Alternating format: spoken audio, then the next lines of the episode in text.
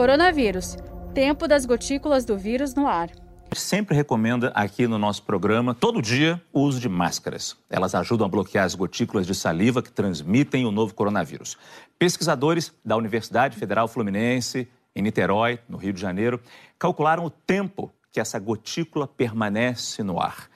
E o resultado é surpreendente. Quem vai explicar tudo para a gente é o Daniel Stariolo. Ele é professor do Instituto de Física da UF. Professor, bom dia, muito obrigado pela sua participação aqui. Eu imagino que a permanência dessas gotículas no ar deve variar de acordo com o ambiente, com ventilação, sem ventilação, mas o que, que vocês descobriram? Por quanto tempo essas gotículas podem ficar suspensas? Bom dia.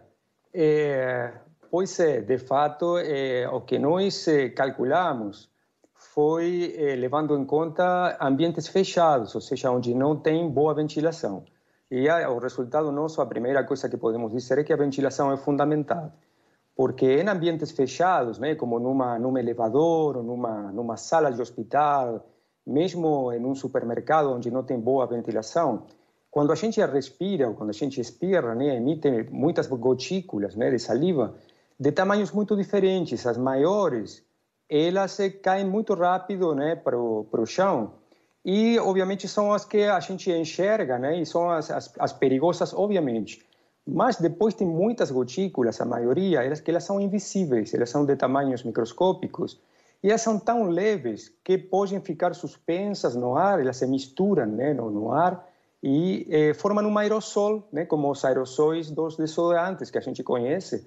E elas ficam suspensas por horas. Né? Nosso, nossa, nosso estudo determinou que, né, utilizando modelos eh, físicos muito bem estabelecidos há mais de 100 anos, né, que elas podem ficar eh, até por um dia, por mais de 15 horas, eh, dependendo do tamanho delas, né, dependendo do tamanho das gotículas. Tem uma variedade de tamanhos e de tempos, mas o resultado importante é que elas podem ficar por horas em um ambiente fechado. Né? Então, isso indica que a ventilação é fundamental e também indica que é fundamental o uso de máscara, tanto por pessoas infectadas para evitar espalhar, né, e que fiquem muito tempo essas gotículas no ar suspensas, quanto por pessoas não infectadas para evitar respirar e levar para os pulmões essas gotículas que podem conter o vírus. Quer dizer, nesse momento, então, que a gente está chegando no inverno, quando você entra num ônibus, está sempre com o vidro fechado, janela fechada, o ideal é que, se possível, é que muitos ônibus agora têm ar-condicionado, não abre mais a janela, né? É um risco para quem está ali dentro, especialmente se o ônibus estiver cheio. Com certeza. Com certeza. Esse é um risco muito grande. Então, por isso, a ventilação agora é fundamental. E mesmo em ambientes com ar-condicionado, né, se o ar recircula, se, se, o aparelho recircula o mesmo ar, o, o perigo continua. Né? É, ainda, né, essa pesquisa ainda tem que ser aprimorada, obviamente, como toda pesquisa científica, né, no sentido de que a gente não sabe, os médicos, né, não, não se sabe ainda o grau de infectividade dessas gotículas, né? qual é a concentração de vírus para que elas sejam realmente é, muito perigosas. Né? Se sabe que o principal é, vetor de transmissão é por contato físico, né? a questão de não levar as mãos na boca, nos olhos, né?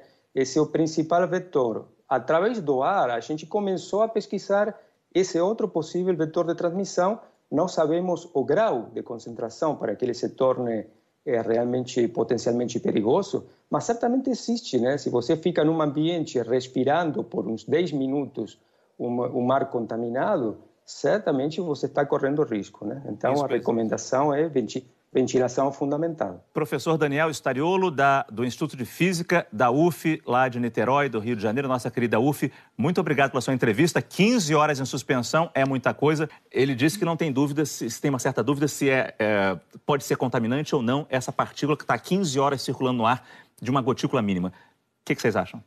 Eu acho que a gente precisa de. Assim, acho que o estudo é interessante, mais uma contribuição da ciência brasileira com relação a isso, o papel dessa gotícula que fica aerosolizada tem sido cada vez mais valorizado. A gente achava Sim. que a gotícula tinha uma trajetória que ia para o chão e você não e você não conseguia ter transmissão. Mas é, talvez esse tempo de permanência pode resultar também em infecção para outras pessoas. Isso precisa ser provado de forma uhum. mais clara, mas a gente está vendo que tem várias formas de contágio e todas elas são importantes. Fica aqui o alerta. Saiba mais em g1.com.br barra coronavírus.